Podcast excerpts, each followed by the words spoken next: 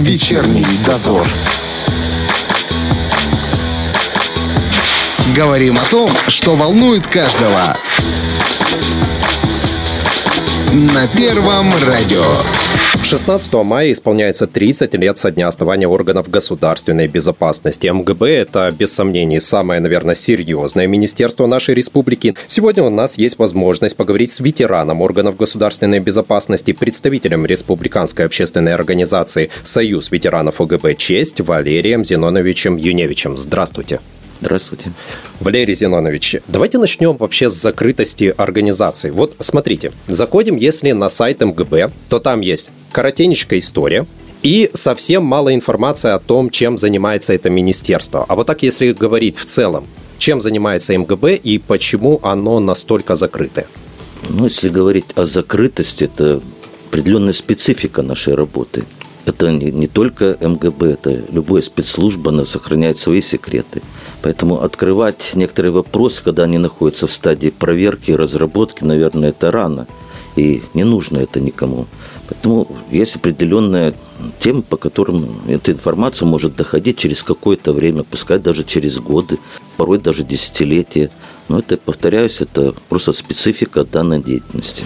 А нет мысли о том, чтобы сделать МГБ немножко более открытым? Например, Министерство внутренних дел повысило свою информированность в плане общения с гражданами, и а, одной стороны, вроде бы стало больше информации и больше пугающей информации, но и в то же время граждане стали более информированы о том, что происходит в МВД. В МГБ такое возможно сделать? Я думаю, в какой-то мере да. И скажу так, так как у нас есть определенные подразделения, которые занимаются именно э, средствами массовой информации угу. и взаимодействуют с республиканскими организациями. Они доводят определенную информацию до населения, до народа нашего. И позицирует себя именно как открытое ведомство. Но еще раз повторюсь, что есть определенные темы, которые касаются именно оперативного характера, которые просто не должны раскрываться. Э, я вас понимаю, но из-за этого складывается такое впечатление, что у нашего государства не так уж много угроз, которыми приходится сталкиваться и которые приходится отражать. А на самом деле таких угроз много? Ну, скажу так, их достаточно. Потому что есть угрозы внутренние, есть угрозы внешние. По сути, практически, они бывают комплексные. Угу. То есть внешняя угроза подогревает внутренние или наоборот. Когда развиваются какие-то внутренние угрозы, их подпитывают внешние носители. Ну, в том числе, как мы знаем, финансирование различных э, негативных явлений тоже иногда производится извне. Поэтому и существует такая специфика, что есть угрозы и такие, и такие. Вы во сколько лет пришли в органы и когда это было? Это было 1984 год. То есть мне было еще 25 лет. Это вы попали сюда, в наши органы, или это было Нет, где-то я, я еще служил в Советском Союзе. Так. А именно в МГБ, когда стали служить? Ну, в МГБ непродолжительное короткое время, как бы, ну, относительно короткое по астрономическим параметрам, только с 2006 года. И по какой? 2012. Ну, это нормально, 6 лет. Ну, Для органов можно многое успеть за это время сделать. Скажу, э, срок, вообще-то 6 лет – это довольно небольшой срок. Для, для становления именно сотрудника, если брать в целом, 6 лет – это не очень много. Как вообще попасть в органы госбезопасности? Попасть, ну, да. наверное, вопрос не, э, будет неправильно стоять попасть, потому что э, эта организация не, не такая, что ты захотел, пришел, угу. попросился там, возьмите меня, и тебя взяли. Ну, это, э, в принципе, занимает определенное время, проходить надо определенные стадии. Это и проверка здоровья кандидата, его кругозор, знание основ психологии, по, по крайней мере, или законов, умение правильно и объективно оценивать информацию, то есть очень много факторов. Но плюс, конечно, э, специальное тестирование, которое тоже определяет э, необходимость его в рядах спецслужбы. А у вас как было? Можете рассказать? Ну, просто ты когда себя представляешь, да, как проходит ну, набор в такую серьезную, опять же, набор, понимаешь, что слово неправильное, но набор в такую серьезную организацию, как МГБ, и ты представляешь, как в голливудских фильмах, значит, тебе там сложные тесты, тебя там поливают водой, пытают, заставляют бежать там 30 километров. Разговаривали, кстати, с сотрудниками Дельты, они тоже немножко посмеялись, но говорят, частично это правда. А вот в МГБ как? Ну, э, специфика подбора э, в спецслужбы примерно везде одинаковая. Ну, где-то, конечно, больше, меньше э, проверочных мероприятий проводится, но, по сути, они в комплексе почти одной направленности. Ну, скажу так, что, во-первых, спецслужбу подбирают, а не набирают. Угу. То есть человека еще до того даже может он он даже не знает, что он когда-то будет кандидатом. А к нему присматриваются? А к нему уже? присматриваются, смотрят. Ага. Ну, сначала выясняют его характеристики, его возможности, психологические особенности. Потом уже происходит личное знакомство, какие-то идут предложения. Когда человек уже осознает, что ему это интересно, тогда уже может быть и открытое предложение попробовать. Угу. После этого уже начинаются э, проверочные мероприятия, которые уже он уже знает, что это нужно проходить. Потому что без этих проверочных мероприятий, конечно, никакая спецслужба кандидата не возьмет. А образование нужно какое-то специфическое? Это образование может быть разное. Разное. Да. Вне зависимости от какого то ли экономист, то ли юрист, то ли, то ли еще то есть другие, техник, другие есть качества. Инженеры и прочее. Да, это много зависит просто от других качеств. Тем более, что э, служба в МГБ, она предполагает разные направления деятельности, угу. где нужны именно порой знания даже специфические. А без каких качеств точно не возьмут в МГБ? Чем нужно обладать? Во-первых, ну, наверное, искренностью, патриотизмом к своим, своему народу, здоровьем определенным, потому что, ну, естественно, если человек больной, там, ну, трудно ему будет работать. Угу. Просто не то, что он не может, но ему будет самому трудно. Вот такие основные критерии, наверное. Ну, действительно, ну и действительно психологические его особенности, потому что насколько он устойчив к тем или иным э, ситуациям, может быть. Вы сказали патриотизм. Как его проверить? Ну, знаете, вот патриотизм проверить, это, наверное, один из таких вопросов, которые даже сложно ответить. Потому что как можно проверить патриотизм, как Не можно знаю. проверить там любовь там, к родине там, и прочее, да, какими-то действиями. Действия эти проявляются ну, в повседневной жизни, в каких-то экстремальных ситуациях. А тот, кто, например, будет только говорить, что я патриот, патриот, это не значит, что он такой уж патриот. Угу. Обстановка и обстоятельства покажут, насколько он действительно будет этим патриотом. Какого человека точно не возьмут в органы госбезопасности? Точно не возьмут. Ну, точно не возьмут, наверное, это потенциальных э, преступников, которые mm-hmm. или, или имеют э, судимости. Ну, я не говорю судимости по какой-то там административной статье. Административная статья может быть разная, и действительно да. человек где-то в жизни споткнулся, это ни о чем не говорит. Это мы все понимаем, что ну, дорога бывает извилистая, угу. с ухабами, ямками и прочим. А если даже споткнулся, а те люди, которые действительно стали на путь преступления, это у них как бы уже заложено, ну, конечно, такие никогда не станут как вообще жить, когда ты работаешь в такой серьезной организации, и тебе приходится скрывать многое из того, что ты делаешь? Например, от своих родственников. Вот вы же скрывали наверняка информацию, которая была у вас. То, что приходилось на работе делать. Я не думаю, что жене рассказывали там или друзьям. Ну, скажем так, профессиональная деятельность накладывает, конечно, свой отпечаток. И на повседневную жизнь. Но это вообще-то не, не мешает нам быть, оставаться такими же людьми, как и все остальные. То есть где-то уметь отдыхать, где-то уметь увлекаться своими хобби, там, спортом, заботой о ближних, заботой об окружающих. Это все все, все также присуще. А то, что там, да, некоторые моменты приходится не то что скрывать, но это просто не надо их озвучивать, потому что это просто э, создает непонятное ощущение какого-то беспокойства у родных, даже так. Поэтому Зачем их пугать там?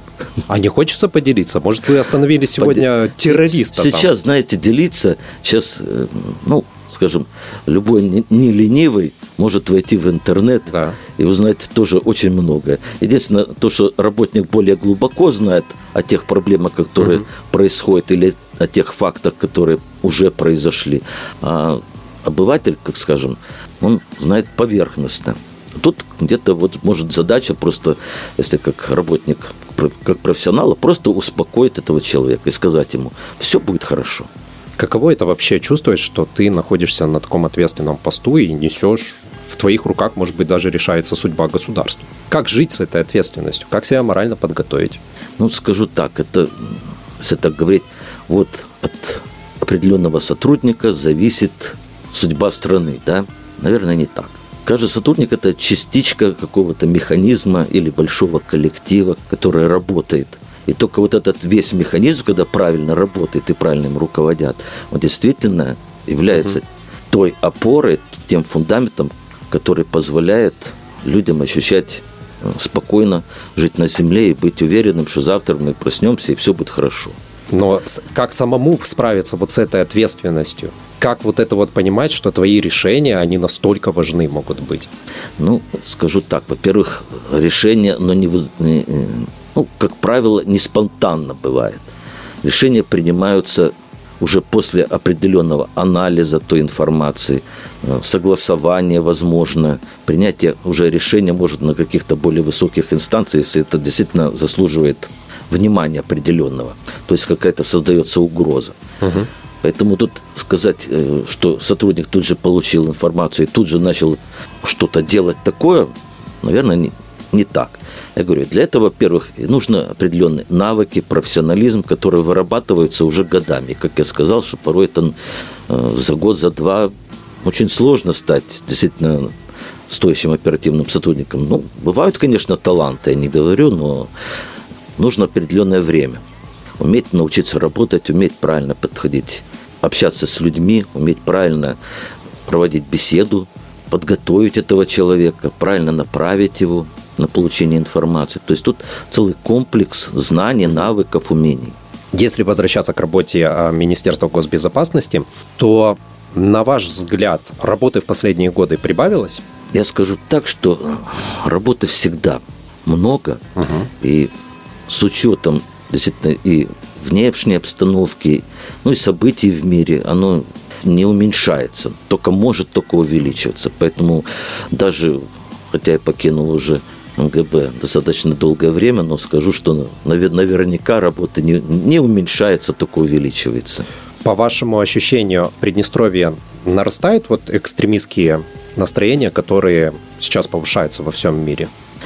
Ну, скажу так, что Приднестровье, наверное, не обособленное какое-то государство, а находится тоже внутри других государств, взаимодействует с некоторыми угу. государствами. Поэтому сказать, что вот у нас здесь экстремизм есть, а, а там нет, то, наверное, тоже неправильно. Наверное, он везде где-то присутствует в той или иной мере. Но если так уже сказать, что такое экстремизм, ну, если так сказать своими словами где-то коротко, то приверженность там, лица отдельных групп, организаций крайним радикальным взглядам, позициям и мерам в общественной деятельности. По формам он делится уже на политический экстремизм, национальный, социальный и религиозный. А у нас какой чаще всего встречается? Знаете, у нас больше может быть где-то политический экстремизм. Ну, не то, что он часто встречается, но где-то, где присутствует. Ну, в какой-то мере еще может быть даже нет. Наверное, наверное, пожалуй, все. Потому что если брать э, национальный, социальный, религиозный, то угу. ну, не видим мы здесь. По крайней мере, я не вижу из за время моей работы. Мы ну, сталкивались, но это был не, не, не то. Это не экстремизм угу. был, но какие-то определенные Отдельные проявления, недопонимания и прочее. Ага. Просто а. по всем мире национальный тоже растет, и поэтому было интересно, да, как есть, конечно. Но национальный, это, понимаете, это когда э, взаимоотношения между этносами. У нас да. многонациональная республика, очень много у нас, вы знаете, тут национальности, и, в принципе, всем живут нормально, никто друг другу не мешает, все общаются, все любят друг друга, не возникают никаких таких проблем. Религиозных у нас конфессий тоже, пожалуйста, какие хочешь, все тоже не как думаете, почему так происходит? Мы настолько вот а, разные, у нас столько вот реально и национальностей, и конфессий, и при этом вот нету этих конфликтов. На ваш взгляд, почему? Наверное, это присуща, наверное, многонациональным государствам вот именно вот такая форма. Потому что они издавна так сложилось, что на этой территории различные национальности жили. И они уже и сроднились, у них появились общие интересы, общие родственники, кто породнился, кто сжился, и быт вместе, и работа. И поэтому не возникает абсолютно никаких тенденций вот к этим конфликтам. Ну, как бы и язык Да, у нас большинство говорит на русском языке, но если кто-то будет говорить на украинском, все его тоже поймут. На молдавском тоже как-то поймут. То есть у нас нету никаких проблем вот с языковой проблемой, как вот бывает в некоторых странах, к сожалению, когда это становится во главу угла, то оно приносит только очень, ну, так скажем, конфликты или недопонимание в обществе. Ваш личный рецепт, как вот эту ситуацию сохранить и не допустить здесь э, напряжения? Ну, скажу так, у нас нет напряжения. По, по крайней мере, по трем вот этим э, формам, которые называл, у нас нет напряжения. Если вот в политическом экстремизме мы можем говорить, что, в принципе, он есть где-то uh в какой-то мере. Ну и, и скажу так, вот на первый взгляд может показать, что проблема экстремизма у нас, ну, далеко не самое важное, да? Потому что есть у нас много преступлений различного характера, по которым у нас идет много информации, и там про экстремизм практически у нас нигде и не проявляется. Ну, скажу так, по сравнению с преступлением других видов. Но эти преступления именно от политического экстремизма, они носят системный характер – потому что они посягают на мир и согласие между различными национальными, религиозными и социальными группами. Ну и также на политическую и правовую стабильность. Вот в этом, пожалуй, самая главная опасность терроризма. Поэтому она не проявляется вот так открыто порой. Потому что, как правило, экстремист – это ну, не просто преступник, да? Это, это идейный преступник. То есть, чтобы совершить преступление, он готовится, и готовится не просто идеологически, он готовится где-то и физически, то есть и приобретает, ну, психологически сначала литературу, потом средства уже какой-то диверсии или терроризма, угу. и в конце концов выполняет свою деятельность, уже ту ужасную, которую мы порой видим где-то в мире. Но МГБ отслеживает таких, конечно же, людей. Ну, скажу, да, обязан, обязан отслеживать. Да. То есть всякие, которые там могут там где-то что-то писать, где-то что-то делать, им нужно всегда понимать, что они могут находиться в это время уже под колпаком. Ну, конечно, специфика как раз спецслужбы должна быть на это нацелена, чтобы выявлять заранее. То есть не доводить человека, когда он уже совершит преступление, угу. а на стадии еще, может быть, подготовки его и выявлять, локализовать. Ну, если там он не зашел глубоко, то, по крайней мере, провести с ним профилактическую беседу с целью его отказа от каких-то сомнительных уже действий. Много приходилось такой работы делать? В свое время приходилось. И все-таки, если отвлечься от э, экстремизма, да, э, многие люди сейчас поддаются панике, многие люди э, нервничают. Вот ваш личный совет, как сохранить спокойствие? Знаете, у меня девиз такой, все будет хорошо. Да, действительно, сейчас ситуация такая, что люди ну, где-то испуганы. Но это, действительно, вот это вот и есть одна из целей экстремизма, политического экстремизма, чтобы создать определенную панику у людей, страх. Вот на этом, в принципе, и работает экстремизм. Когда у людей страх, они делают необдуманные порой поступки, за которые потом даже переживают что-то, э, теряют где-то и здоровье из-за этого тоже. Тут не нужно ничего пугаться. Во-первых, действительность показывает, что да, ситуация сложная, есть определенные угрозы, которые мы понимаем, но не надо поддаваться никакой панике, потому что, во-первых, работает и руководство республики в этом направлении, взаимодействует с партнерами других государств тоже по этой теме. Есть и мировое сообщество, которое тоже не приемлет э, таких ак- актов такого крайнего экстремизма, то есть терроризма. Угу. Ну, и, а сам политический экстремизм, это, конечно, очень, ну, скажем так, он присущ ну, всем регионам планеты, в большей, меньшей степени. Но еще раз повторю, панике не надо поддаваться, все будет хорошо. Вернемся к 30-летию Министерства госбезопасности. Вот у Союза ветеранов ОГБ «Честь» есть какие-то традиции в этот день? Ну, скажем так, традиции, конечно, есть. Сейчас просто, сами понимаете, обстановка такая, уже третий год у нас да. пандемия, два года сейчас. Тоже у нас опять в связи с определенными явлениями, которые произошли, тоже определенные есть такие ну, мнения, что не, не будем мы, конечно, проводить там обширно, там угу. какие-то эти празднования проводить. Да, определенные есть традиции, это собраться, это ветеранам, где-то посидеть, вспомнить былое, поговорить, друг друга увидеть, потому что не так не каждый день, конечно, видимся. Кто работает, кто занят, кто где-то, может, уехал. Поэтому такие дни именно для того и бывает, чтобы увидеть, не просто собраться там э, с сотрудниками или с руководством МГБ, просто посидеть, а тоже увидеть и те же ветеранов, есть с кем поговорить хотя бы, Есть что с кем обсудить. поговорить, да. да. С чужими-то не поговоришь, а Не своих пори- хотя бы да, выслушать. Тут э, действительно, вот, опять же, специфика службы говорит о том, что порой на, на те темы с любым и каждым не поговоришь. Как вы уже говорили, дома не поговоришь, там не Сто процентов. поговоришь, в троллейбусе тоже разговаривать на эту тему не будем. А, да, с, с теми сотрудниками, с которыми ты прошел какие-то периоды жизни, сталкивался именно в каких-то э, своих профессиональных мероприятиях, там действительно можно вспомнить как работали, что работали, каких результатов добивались. А иногда вспоминается такой, который даже раз и, вспомнился такой, который уже давно и забыл, и даже не знал. А что там какой-то момент был такой, что вот как-то прошел мимо. А оказалось, что это вот было, было очень даже хорошо. Что бы вы хотели бывшим коллегам пожелать вот в 30-летие? Наверное, буду краток. Конечно же, здоровья, мирного неба, всегда быть уверенным в себе, заботиться о своих родных и близких и быть всегда профессионалом своего дела, оставаться всегда человеком.